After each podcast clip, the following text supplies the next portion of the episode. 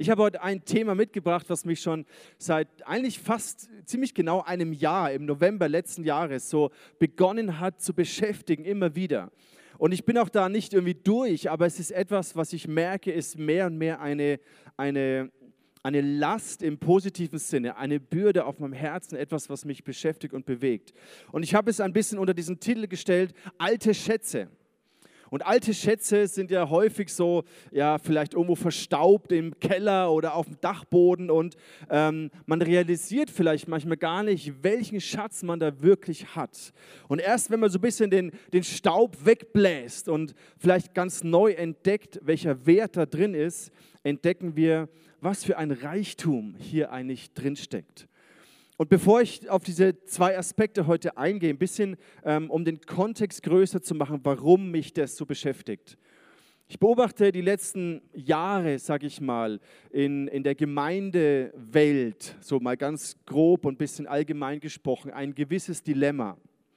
Ein Dilemma auf der einen Seite ist eine Sehnsucht da, Gott zu begegnen, eine Sehnsucht nach Nähe mit Gott, eine Sehnsucht nach der Kraft des Heiligen Geistes, eine Sehnsucht danach, dass Gott mit Zeichen und Wundern in unserer Mitte wirkt. Und gleichzeitig aber auch so ein bisschen eine Prägung oder eine Frage, wo sich häufig die ganze Beziehung zu Gott, mein Glaube sehr häufig doch irgendwo um mich selbst dreht. Und ich möchte jetzt mal uns als Pastoren da ein bisschen vielleicht ähm, ja, betrachten, haben wir zu stark so ein, ich nenne es mal ein bisschen plakativ, ein ich-bezogenes Wohlfühlchristentum gepredigt, wo es am Ende darum geht, dass Gott mir ein schöneres Leben schenkt. Dass ich schon an Gott glaube, aber irgendwie Gott da ist, damit mein Leben sich verbessert am Ende. Und an sich ist es ja auch nicht verkehrt. Wir haben einen liebenden Gott, einen Vatergott. Wir haben einen Zugang zu ihm. Wir dürfen ohne Furcht zu ihm kommen, mit all unseren Fehlern, so wie wir sind. Und das ist eine ganz, ganz wichtige Grundlage. Angenommen zu sein in der Vaterliebe Gottes, als Söhne und Töchter gewurzelt zu sein in dieser Liebe. Das ist eine Basis. Aber vielleicht haben wir manchmal diesen Aspekt zu wenig betont, dass Gott auch ein, ein mächtiger, ein großer, ein heiliger Gott ist. Und ich habe es so ein bisschen zusammengefasst, was ich häufig beobachte in diesem Dilemma, ist, dass wir viel Wissen über Gott haben, aber manchmal wenig wirkliche Intimität und Nähe zu Gott. Zusammengefasst, häufig beobachte ich viel Gnosis, also viel Wissen, Kopfwissen, aber wenig Ja da. Was meine ich mit ja da? Ihr kennt vielleicht diese Aussage aus dem ersten Mose, wo es heißt, Adam erkannte Eva und sie wurde schwanger. Und hier begegnet uns zum ersten Mal dieses Wort ja da, was eine tiefe, persönliche, intime Begegnung bedeutet. Und in Bezug auf Gott sehnen wir uns genau nach dem, weil aus dieser Intimität, aus dieser persönlichen, vertrauten Begegnung entsteht Leben entsteht Leidenschaft, entsteht Liebe, wird auch dieses Gefühl von Verliebtsein immer wieder neu entfacht. Und Gott sehnt sich nach dieser Art Begegnung mit uns. Er sehnt sich nach dieser intimen, vertrauten Begegnung. Weil ohne diese Begegnung und das, was wir hier im Lobpreis erleben, ist genau das, wo wir immer wieder ans Herz Gottes kommen. Ohne das wird unser Glaubensleben mehr und mehr langweilig, lustlos. Wir wissen vieles über Gott, aber wir dürfen und wir müssen ihm immer wieder ganz neu begegnen. Und ein Schlüssel dazu ist eben in dieser, ich nenne es Exklusivität. Intimität braucht Exklusivität. Das heißt, Exklusivität bedeutet, dass es einen geschützten Rahmen gibt. Und die Bibel spricht in diesem Kontext, in unserer Beziehung zu Gott, mit diesem Wort, und es ist vielleicht so dieser erste, etwas verstaubte Begriff mit diesem Wort Heiligung. Heiligung, ja, ist so ein, ein frommes Wort, das man irgendwie gehört hat und weiß, aber was bedeutet es wirklich heute für uns? Wenn wir die, die Bibel anschauen, dann sehen wir ein Prinzip von Heiligung bedeutet als allererstes nicht, dass wir alles perfekte Menschen sind, die keine Fehler mehr haben und nur noch vollkommen so wie Jesus auf dieser Erde wandeln, sondern Heiligung bedeutet eigentlich ganz simpel gesprochen abgesondert. Ihr kennt vielleicht dieses, ähm, die, diese Verse aus der Schöpfungsordnung, da heißt es, Gott segnete den Sabbat, diesen siebten Tag, und heiligte ihn. Ich habe das mal gelesen, habe mir gedacht, Herr Gott, wieso, hast du einen Tag geheiligt? Also ich dachte immer, das hat was mit uns zu tun. Und an diesem Prinzip, dass der siebte Tag abgesondert ist von den anderen sechs Tagen, erkennen wir, dass auf diesem siebten Tag eine ganz besondere Bestimmung liegt. Der ist, also diese sechs Tage, da arbeiten wir und schaffen. Am siebten Tag hat dieser Tag eine andere Bestimmung. Und dieser Tag ist gesegnet. Ich habe das gelesen und gesagt, hey Gott, Gott segnet den siebten Tag. Ich habe immer gedacht, wenn ich den Sabbat halte, dann segnet mich Gott. So ein bisschen, wenn du alles tust und ein guter Christ bist und alle Gebote hältst, dann segne dich Gott. Und da habe ich verstanden, aha, Gott hat den siebten Tag gesegnet. Und wenn ich den Sabbat halte, einfach als Beispiel, wenn ich diesen Sabbat halte, dann, dann bin ich an diesem Ort, der gesegnet ist. Da, wo Gott seinen Segen hingegeben hat. Und deswegen ist der siebte Tag geheiligt. Ähnlich wie mit dem Zehnten zum Beispiel. Das ist genau das gleiche Prinzip. Der Zehnte ist geheiligt, abgesondert für Gott. Er hat eine andere Bestimmung. 90 Prozent meiner Einnahmen haben die Bestimmung, mich zu versorgen. 10 Prozent haben eine andere Bestimmung. Und häufig, und so ging es mir früher auch, höre ich dieses einfach so ein bisschen als christliche fromme Regeln, was ich tun soll, den Sabbat halten oder den Zehnten geben oder äh, am Sonntagvormittag in den Gottesdienst gehen, ohne tiefer zu verstehen, welches Prinzip dahinter ist. Und ich glaube, Heiligung ist ein wunderbares Geschenk, was Gott uns macht, ist ein Schlüssel, weil Gott ist ein heiliger Gott. Und Gott möchte uns begegnen an einem heiligen Ort. Das ist die Idee der Stiftshütte. Gott wollte in der Stiftshütte einen Ort kreieren, wo ein heiliger Gott Gemeinschaft haben kann. Eine persönliche, vertraute Gemeinschaft mit uns Menschen. Deswegen hat er diesen Ort abgesondert, geheiligt. Später ist daraus der Tempel geworden, weil Gottes Gegenwart sich nur an einem abgesonderten, für ihn reservierten heiligen Ort manifestieren kann. Ich habe neulich diesen Vers gelesen und das ist ähnlich wie mit dem Sabbat so. Da heißt es im 2. Mose 19, Gott sprach zum Mose, aber sprach zum Herrn, das Volk kann nicht auf den Berg Sinai steigen, denn du hast uns verwahrt und gesagt, ziehe eine Grenze um den Berg und heilige ihn. Ich habe das gelesen und dachte, hä, ein Berg soll geheiligt sein. Und es macht überhaupt keinen Sinn, wenn wir nicht dieses Konzept und Prinzip von Heiligung verstehen. Gott hat eine Grenze gezogen, weil er gesagt hat, ich will dir auf diesem Berg begegnen, mit meiner Gegenwart, mit meiner Herrlichkeit. Und deswegen ziehe eine Grenze dass niemand aus dem Volk Israel dahin kann, sonst würden sie sterben in meiner Gegenwart. Gott kreiert einen heiligen Ort. Im 2. Mose 25 sagt er, die Israeliten sollen mir ein Heiligtum errichten, damit ich bei ihnen wohnen kann.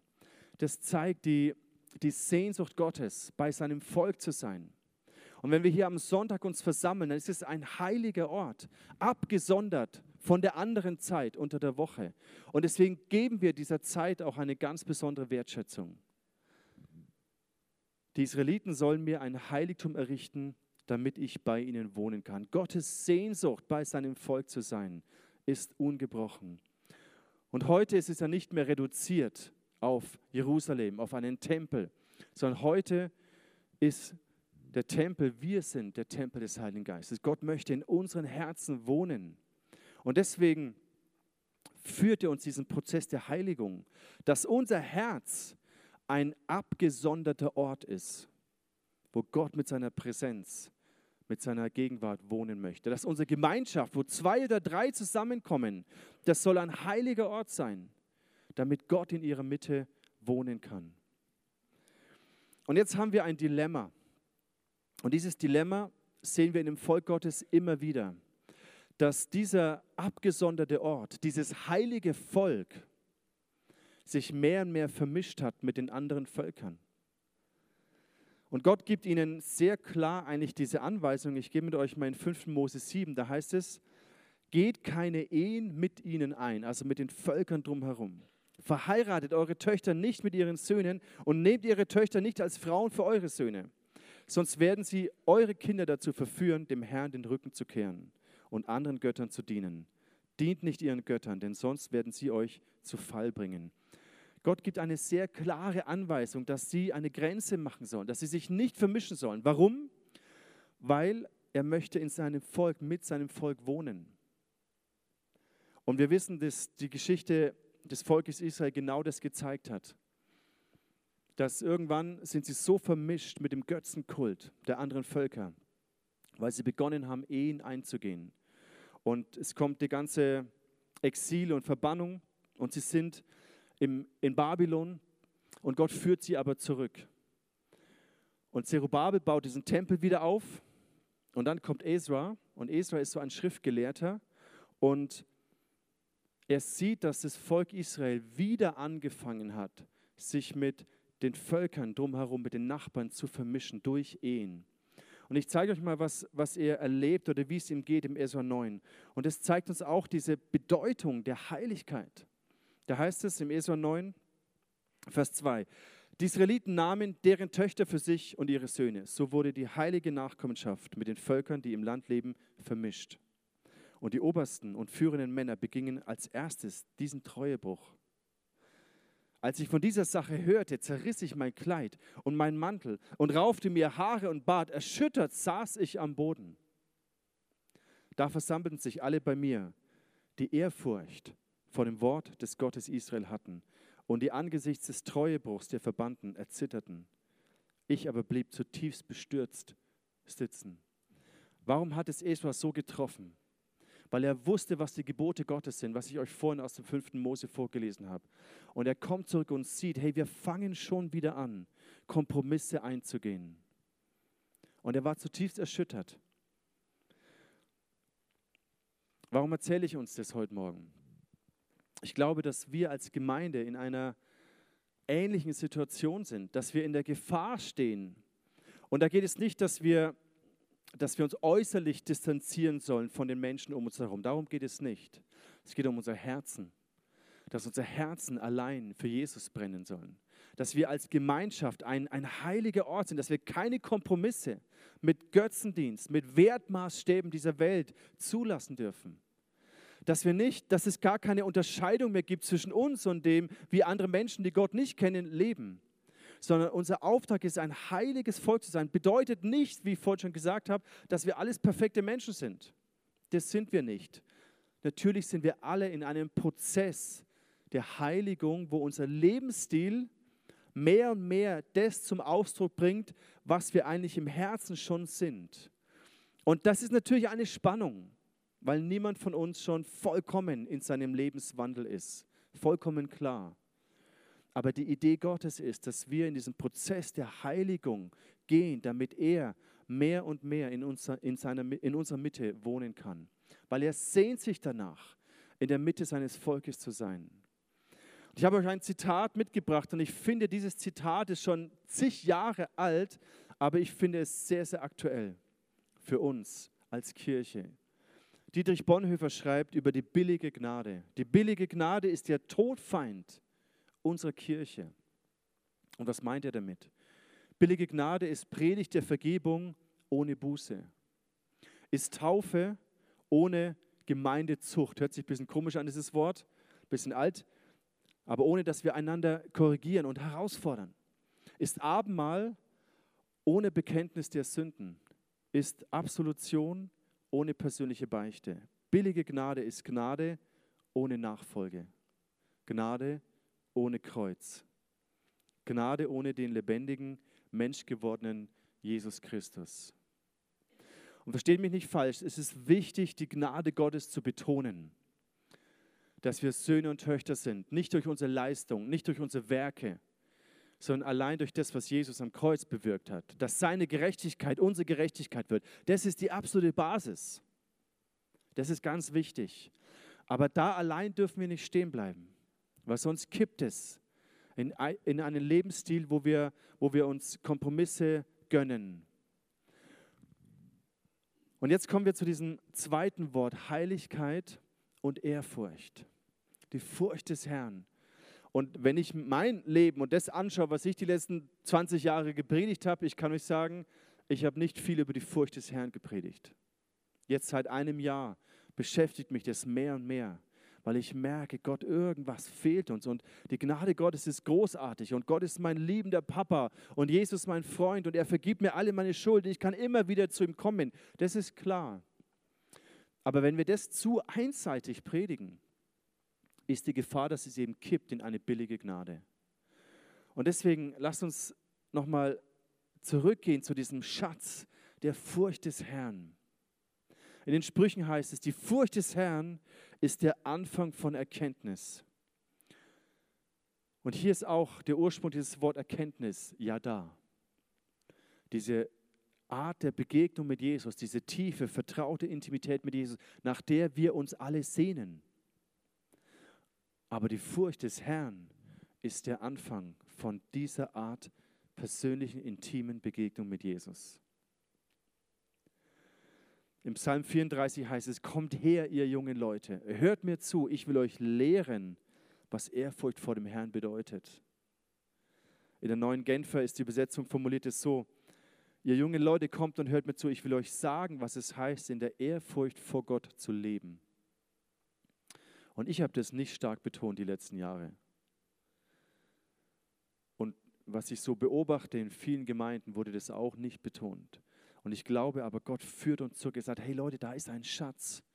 Da ist etwas, weil ich sehne mich nach, nach Yada mit euch, nach Begegnung, nach Tiefe. Aber die Furcht des Herrn ist der Anfang dieser Art Begegnung. Und mit diesen Titeln, es sind keine populären Titel, wo du irgendwelche YouTube-Likes oder YouTube-Klicks generierst. Was bedeutet die Furcht des Herrn? Ich glaube, es ist ein Riesenschatz, den wir nicht annähernd begriffen haben. Die Bibel spricht so viel über die Ehrfurcht Gottes, wie wertvoll das ist. Und ich möchte ein bisschen euch Hunger machen danach, das ganz neu zu entdecken, diesen Schatz der Ehrfurcht Gottes neu zu entdecken. Weil ich glaube, es eröffnet uns einen Reichtum in unserer Begegnung mit Jesus, eine Tiefe in unserer Intimität mit Jesus. Und ein Aspekt, den ich im Kontext der Ehrfurcht Gottes sehr interessant finde, da heißt es Sprüche 8, die Furcht des Herrn bedeutet, das Böse zu hassen. Stolz und Übermut, den Weg des Bösen und einen verkehrten Mund hasse ich, sagt Gott. Ich habe das gelesen und ich denke mir, also ich persönlich, ich habe nie gelernt, das Böse zu hassen. Ich vom typ, vom typ her bin ein sehr positiver Mensch, sehr optimistisch und ich liebe es, mich auf das zu konzentrieren, was gut ist und für mich ist es ein Prozess, so seit Januar letzten, also diesen Jahres, beschäftigt mich das. Was heißt es, das Böse zu hassen? Was heißt es in meinem Leben? Was heißt es in meinem Umfeld? Ich glaube, dass wir nur dann wirklich fähig sind zu lieben, wenn wir auch gelernt haben, das Böse zu hassen. Weil das Böse ist das, was das er zerstören möchte, was ich eigentlich liebe. Wichtig ist dabei zu betonen, es geht nicht um Menschen. Im Epheser heißt es, dass unser Kampf ja nicht gegen Fleisch und Blut ist, sondern gegen Mächte und Gewalten in der Himmelswelt. Das dürfen wir nicht vergessen. Aber was heißt es, das Böse zu hassen, es zu benennen, es zu konfrontieren? Der Leon möchte ich auf die Bühne bitten, möchte uns dazu ein paar Gedanken und ein paar persönliche auch Erfahrungen aus seinem Leben teilen.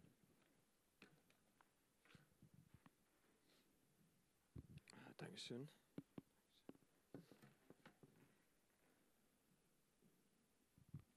Ja, das, das böse Hassen, wie mein Dad schon gesagt hat, das ist vielleicht jetzt nicht das Thema, was irgendwie jeden anspricht, denkt, oh cool, damit will ich mir jetzt voll beschäftigen und so.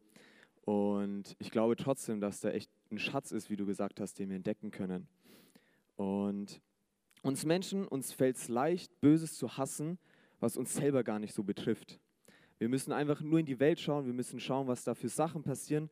Und da tun wir uns leicht, das fällt uns leicht, das zu hassen. Wenn wir Bilder sehen von Kindern, die hungern, das hassen wir, das ist leicht. Wenn wir Bilder von, vom Krieg sehen, denken wir, das hassen wir, das ist leicht. Aber wo es sehr schwer wird, auch wo ich es in meinem Leben gemerkt habe, ist, wenn es darum geht, Sachen in meinem Leben zu hassen. Sachen zu hassen, wenn es nicht mehr darum geht, was da draußen passiert, sondern vielleicht was hier tief in meinem Herzen passiert. Und ich habe euch ein Bild mitgebracht aus meiner WG. Ich finde, anhand von dem Bild kann man das ziemlich gut beschreiben. Ähm, genau, ich wohne jetzt seit einem Jahr in einer WG mit einem guten Freund von mir. Ich habe ein Bild von unserer Küche dabei. Ich habe es extra ein bisschen aufgeräumt für das Bild.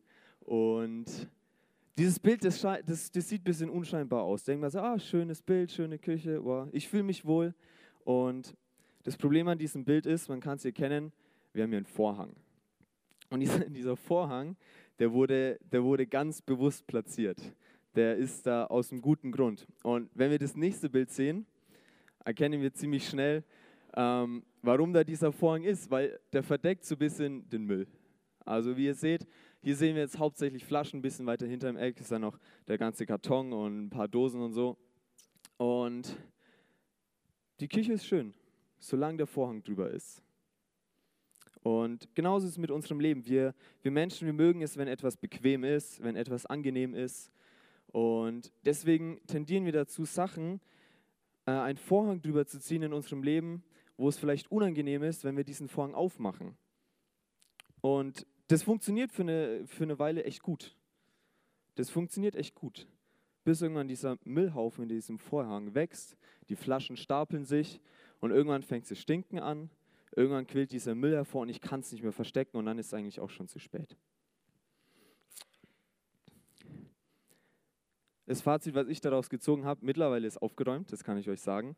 Ähm, ich habe diesen Vorhang weggemacht, in meiner Küche ganz bewusst und nach zwei Tagen hat es mich richtig ange angefangen so zu stören, weil jetzt hat auf einmal ist nicht mehr verdeckt. Jetzt sieht man diesen Müll hier und es hat mich in eine Akt in, ja, in Aktion ein bisschen gebracht. Und genau das Gleiche möchte ich auch in unserem Leben ermutigen. Diese Ehrfurcht vor Gott, das Böse hassen. Lass uns das Böse nicht verdecken. Es ist unangenehm, wenn wir dieses Böse zulassen oder wenn wir das benennen, aber manchmal ist es extremst wichtig, ähm, ja, diesen Vorhang macht dir nicht zu. Der zweite Punkt.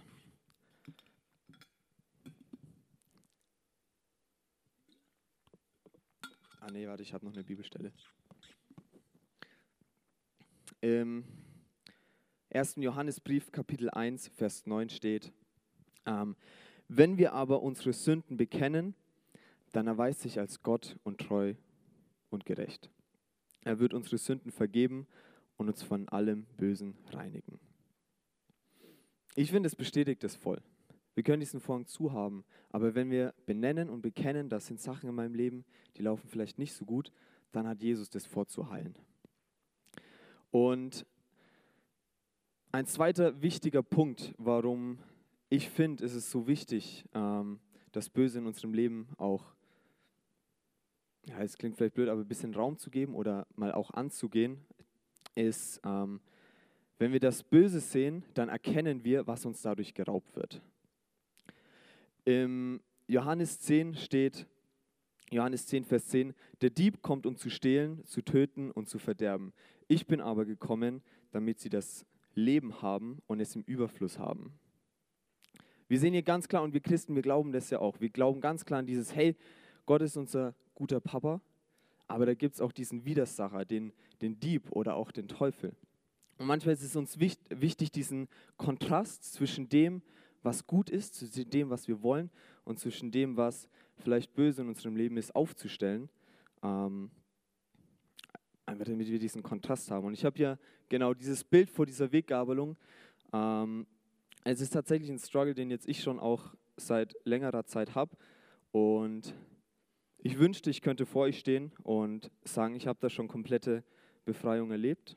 Aber gerade das ist ein Thema, das ist bei mir echt ein Prozess und ich habe auch andere Bereiche im Leben, da konnte ich Freiheit voll erfahren und deswegen bin ich da ja, sehr zuversichtlich. Und zwar, was wir sehen im Bild, auf der einen Seite so ein bisschen unsere Generation, finde ich, stellt es sehr gut dar. Und auf der anderen Seite einfach ein Junge, der in diesen Arm von Gott liegt. Und ich habe ganz lange habe ich geleugnet, dass ich da vielleicht irgendein Problem habe mit meinem Medienkonsum. Und der Moment, wo ich mir mal aufgezeigt oder mir klar gemacht habe, ey Leon, schau dir mal an, was dir das eigentlich raubt in der Beziehung zu Gott. Und auch nicht nur in der Beziehung zu Gott, sondern auch in der Beziehung zu anderen Menschen. Und es, es raubt so viel und es wurde mir bewusst und ich habe angefangen, hier dieses kleine Teil, natürlich, man kann nicht darauf verzichten, aber ich habe es angefangen zu hassen, weil ich gesehen habe, was es mir raubt. Und natürlich ist es schmerzhaft, natürlich ist es unangenehm. Sage ich euch ganz ehrlich, aber es war so notwendig. Und Vielleicht sind es bei dir andere Struggles. Es gibt Sachen in unserem Leben, die sind sehr offensichtlich, wenn es um Ängste geht, wenn es um Sorgen geht. Aber es gibt auch echt versteckte Sachen, wie in meinem Fall war es dann zum Beispiel das Handy oder Social Media. Vielleicht sind es unausgesprochene Konflikte in der Ehe, die ich lieber zudecke, weil sobald ich da irgendwie was hochhole, dann wird es ein bisschen laut, dann wird es ein bisschen unangenehm, verdecke ich lieber. Oder vielleicht sind es auch Prägungen, Erfahrungen in deiner Kindheit, die du getan hast, die auch irgendwo vielleicht schmerzhaft sind. Und deswegen traue ich mich das gar nicht erst anzuschauen. Vielleicht sind es auch Süchte anderer Art. Ich gebe dir mal ganz kurz Zeit, ein bisschen so nachzudenken. Was ist vielleicht das Versteckte in deinem Leben, wo du dir denkst, boah,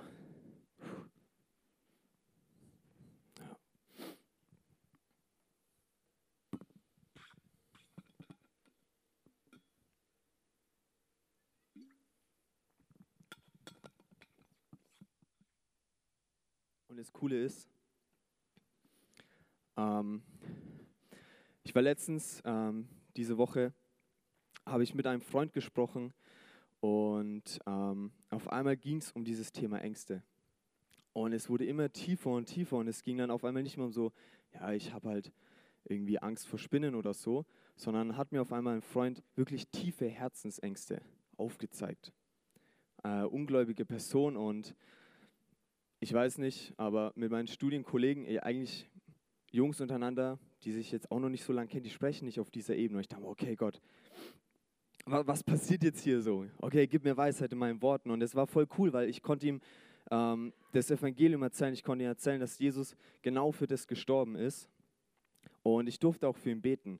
Und nach diesem Gebet sagte er, ey, Leon, ich wünschte oder ich wünsche mir so sehr, dass das, was du sagst, wahr ist. Und ich konnte sagen, es ist wahr. Wir, wir Christen, wir haben Auswege, okay? Wir haben Jesus. Er ist bereits am Kreuz gestorben für all unsere Ängste, für all unsere Süchte, für all dieses Böse, was unserem Leben plagt. Wir haben es nicht mehr notwendig, hinter diesem Vorhang zuzuziehen. Es ist schmerzhaft, wenn wir es aufzeigen, ja. Aber wir haben einen Ausweg da. Und deswegen möchte ich dich ermutigen, nutzt es. Jesus ist nicht am Kreuz gestorben, damit du Sachen hinter deinen Vorhang zuziehen kannst. Du willst frei werden von dem, was dich in deinem Leben ähm, bedrückt. Und ich kann dir versprechen, Jesus will noch viel mehr als du, dass du davon frei wirst. Das kann ich dir versprechen. Und wir haben vorhin gelegt, ähm, vorhin hat mein Dad gesagt, Gnade ist nicht billig, es kostet was. Es ist schmerzhaft. Es heißt nicht umsonst, jeder soll sein Kreuz auf sich nehmen und mir nachfolgen. Verleugne dich selbst. Das sind keine schönen Worte für uns. Aber wir wollen auch keine billige Gnade. Und ich habe in meinem Leben erlebt, wie Gott manchmal wirklich schnipst und wir frei von Sachen werden, wir uns Sachen nicht mehr belästigen. Aber hier, ich, ich habe euch vorhin von meinem Medienproblem erzählt, es hat seine Highs und Lows. Und ich weiß nicht, vielleicht bist du auch schon in einem Prozess drinnen. Und ich möchte dich einfach ermutigen, bleib dran, okay? Gib's nicht auf. Gib's nicht auf. Wir glauben, dass Gott Wunder tut. Wir glauben, dass Gott Sachen aus unserem Leben entfernen kann, die uns bedrücken. Aber manchmal ist es ein Prozess. Gib's nicht auf. Yes.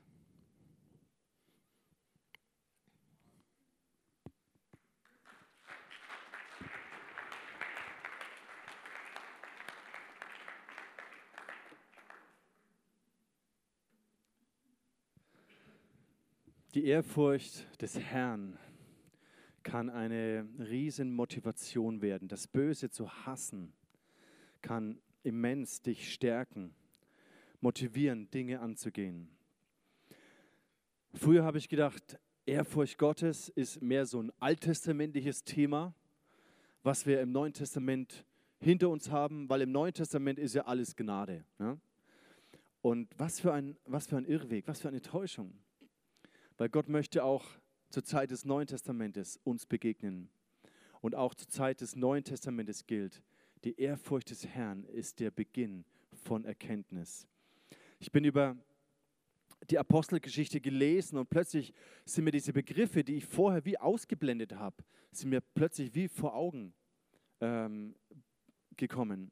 Und zwei davon habe ich euch mitgebracht in der Apostelgeschichte, Vers, Kapitel 2, Vers 42. Da heißt es, sie blieben beständig in der Lehre der Apostel, in der Gemeinschaft, im Brotbrechen und im Gebet.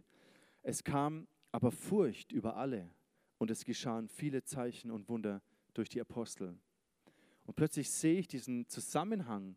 Es steht einige Male diese in direkten Zusammenhang, die Ehrfurcht Gottes, die in der Gemeinde war, und dass Gott viele Zeichen und Wunder durch die Hände der Apostel wirkte.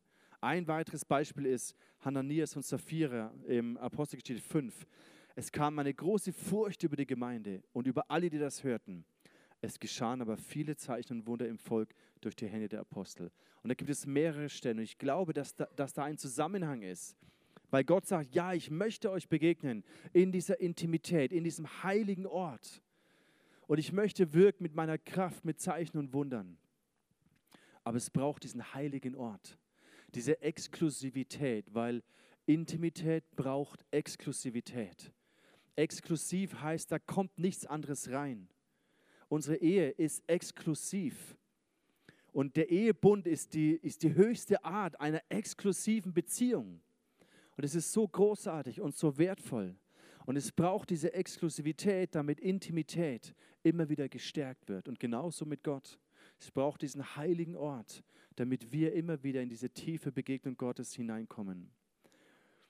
Und diese beiden Aspekte Heiligkeit, Heiligung und Ehrfurcht Gottes sind so wunderbare Schätze, sind Reichtümer, die Gott uns eigentlich anvertraut hat. Und ich möchte dir Mut machen, diese Reichtümer nicht einfach verstaubt im Keller unseres Glaubens oder auf dem Dachboden unseres Glaubens zu deponieren, sondern in das Zentrum unseres Lebens zu rücken, in das Zentrum unserer Beziehung mit Gott zu rücken. Und mich hat es begonnen, hungrig zu machen, weil ich gemerkt habe, hey Gott, ich habe so wenig verstanden von diesem Schatz. Ich begreife gar nicht, welchen Reichtum du uns hier anvertraust. Und ich möchte uns hungrig machen, die Ehrfurcht Gottes zu entdecken, das Geheimnis zu entdecken, was Gott dahinter sich verbirgt und Heiligung zu leben. Ich möchte schließen mit einem Vers, der uns auf Jesus hinführt. Im Jesaja 11, da heißt es, Vers 2, auf ihm wird ruhen, das ist diese prophetische ähm, ähm, Worte über Jesus, auf ihm wird ruhen der Geist des Herrn, der Geist der Weisheit und des Verstandes, der Geist des Rates und der Stärke, der Geist der Erkenntnis und der Furcht des Herrn. Und noch schöner finde ich den dritten Vers, wo es heißt, und Wohlgefallen wird er haben an der Furcht des Herrn. Und auch das zeigt uns, dass diese Vertrautheit mit dem Vater, mit Gott als Vater, überhaupt nicht in einem Widerspruch steht zu dem, dass ich ihm in Ehrfurcht begegne. Jesus, er war so vertraut mit seinem Vater. Und da heißt es hier, und er hatte Wohlgefallen an der Furcht des Herrn. Und ich möchte diesen Gedanken einfach so in dein Herz hineindroppen und beginne darüber nachzudenken, Gott, was, was heißt es? Wie kann ich Wohlgefallen haben an der Ehrfurcht Gottes? Und ich glaube, dass dieses Wohlgefallen beginnen wir nur dann zu entdecken, wenn wir sehen, wohin uns ein Leben in der Ehrfurcht zu Gott führt nämlich in eine Intimität, in ein Ja da, eine Erkenntnis Gottes, eine tiefe, vertraute Begegnung mit Gott immer und immer wieder. Und das ist das, wonach wir uns sehnen. Lass uns noch in einen Moment hineingehen, wo wir, wo wir den nächsten Song ähm, spielen und nicht nur, nicht nur singen, sondern einfach diese Worte in unser Herz sinken lassen. Und ich möchte beten für uns hier, dass der Heilige Geist uns überführt wo haben wir diese Gnade Gottes zu billig und zu selbstverständlich eigentlich genommen? Wo haben wir uns vermischt? Wo leben wir in Kompromissen mit Wertmaßstäben dieser Welt? Wo haben wir Verhaltensweisen? Wo haben wir unsere Sicherheit, unser Vertrauen in Dinge dieser Welt hineingelegt? Das, was alle Menschen um uns herum, die Gott nicht kennen, auch machen. Wie bei Ezra und Nehemia. Wo sind wir so vermischt mit den Denkmaßstäben, Wertmaßstäben, Lebensstilen von Menschen, die Gott nicht kennen. Und bei Ezra war es so, sie waren erschüttert, als sie das erkannt haben. Diesen Treuebruch. Sie haben geweint. Und auf menschlicher, empathischer Ebene war es krass, weil diese Ehen haben sie wieder aufgelöst. Und es ist menschlich natürlich war das schmerzhaft, aber aus Sicht des Volkes Gottes war es notwendig, dass das Volk Gottes wieder ein heiliges Volk ist. Und wir dürfen Dinge aus unserem Leben rausnehmen, wie es der Leon gesagt hat. Ja, es mag schmerzhaft sein, den Vorhang vorzuziehen, aber es ist notwendig, dass unsere Herzen wieder ein heiliger Ort sind. Und in Israel war es so vermischt. Da war der Tempel, aber es waren noch viele andere Götzenaltäre auch. Es war so zusammen. Es war vermischt. Und auch in unserem Herzen ist es häufig so vermischt. Und lass uns danach streben und Gott suchen und bitten um Gnade, dass er uns überführt. Wo wir Altäre in unserem Leben haben, wo wir Sicherheiten, Prioritäten falsch investieren. Und zurückfinden in die Begegnung mit einem heiligen Gott. Und dafür müssen wir keine Angst haben. Ist nicht eine Furcht Gottes, in der wir Angst haben vor Gott, sondern es ist eine Ehrfurcht, in der wir, die uns hinzieht zum Vater, in diese Intimität, in diese Begegnung mit Gott. Und Heiliger Geist, ich danke dir, dass du redest. Und ich bete, dass du mich immer wieder und jeden einzelnen von uns, auch uns als Leib Christi, uns als Kirche, uns als Gemeinde in dieser Stadt, überführst, wo wir diese Kompromisse und diese Vermischung zugelassen haben mit den Götzen dieser Welt. Zeig es uns, Heiliger Geist. Reinige uns als deine Braut, als die Braut Christi. Reinige uns als den Leib Christi, als die Gemeinde Christi. Dass wir als Kirche wieder leuchten dass wir ein Licht sind auf dem Berg, dass deine Präsenz in unserer Mitte, deine Gegenwart in unserer Mitte leuchtet und Menschen hinzukommen, weil sie sehnsüchtig sind, dem lebendigen Gott zu begegnen.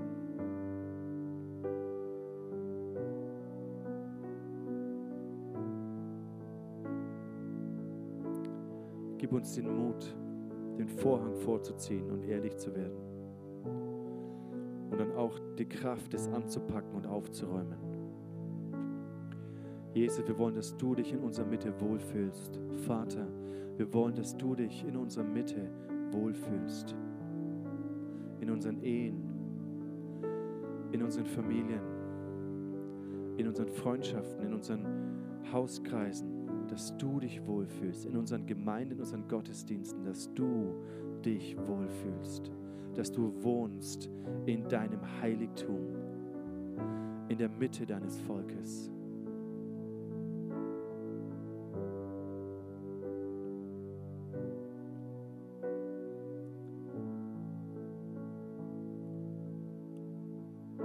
Jesus, dein Blut ist nicht billig. Vergebung ist nicht billig. Es hat dich alles gekostet. Gnade ist nicht billig und Nachfolge hat einen Preis. Und weil du diesen Preis als erstes bezahlt hast und dein Leben hingegeben hast für uns,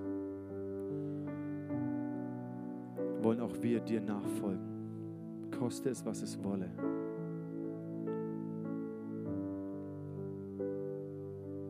Und Heiliger Geist, ich danke dir, dass du uns dazu befähigst, ein Leben in der Nachfolge zu Jesus, in Heiligung Heiligkeit zu leben.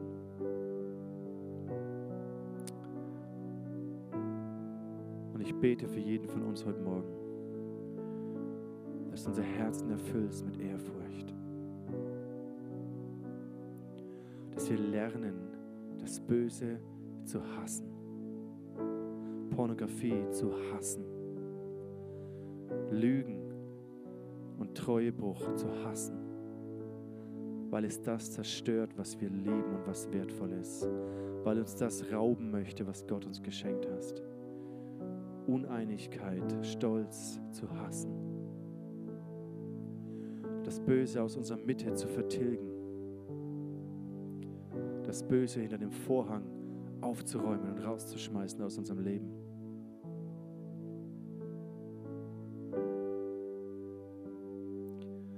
Jesus, ich danke dir für dein kostbares Blut, das uns reinigt von aller Ungerechtigkeit. Danke, dass du treu bist und uns vergibst, wo wir unsere Schuld bekennen. Dass du treu bist und vergibst und uns reinigst von all der Ungerechtigkeit. Danke dafür, Jesus. Und ich segne uns mit einem Hunger und einer Sehnsucht nach der Furcht des Herrn. Ich segne uns mit Wohlgefallen an der Furcht des Herrn.